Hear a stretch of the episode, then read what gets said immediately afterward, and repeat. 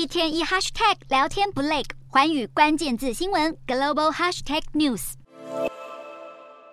距离美国二零二四总统大选只剩一年多，现任总统拜登因为年龄问题与经济政策失灵，民调持续低迷。现在又突然传出不利消息，被众议院共和党发起弹劾调查。美国众议院当地时间十二号一复会就抛下震撼弹，对总统展开弹劾调查。根据众议院议长麦卡锡的声明，拜登家族多名成员被发现有贪腐嫌疑。外界认为，拜登小儿子韩特涉及的非法商业交易，可能是弹劾案的切入点。而白宫与众议院民主党都谴责共和党的决定毫无根据，完全是极端政治手段。早在数个月前，就有外媒透露，共和党锁定韩特的财务不当指控，准备对拜登总统发起弹劾调查。当时麦卡锡进退两难，只能以搜证不足驳回请求。如今在右翼共和党员的施压下，麦卡锡还是妥协。不过，根据外媒分析，弹劾案通过的几率不大，即便众议院表决通过，也不会在民主党控制的参议院过关。由民主党人反控共和。党企图转移对川普官司的目光，这也令外媒质疑，是不是川普施压麦卡锡，要想出办法让拜登在白宫待不下去。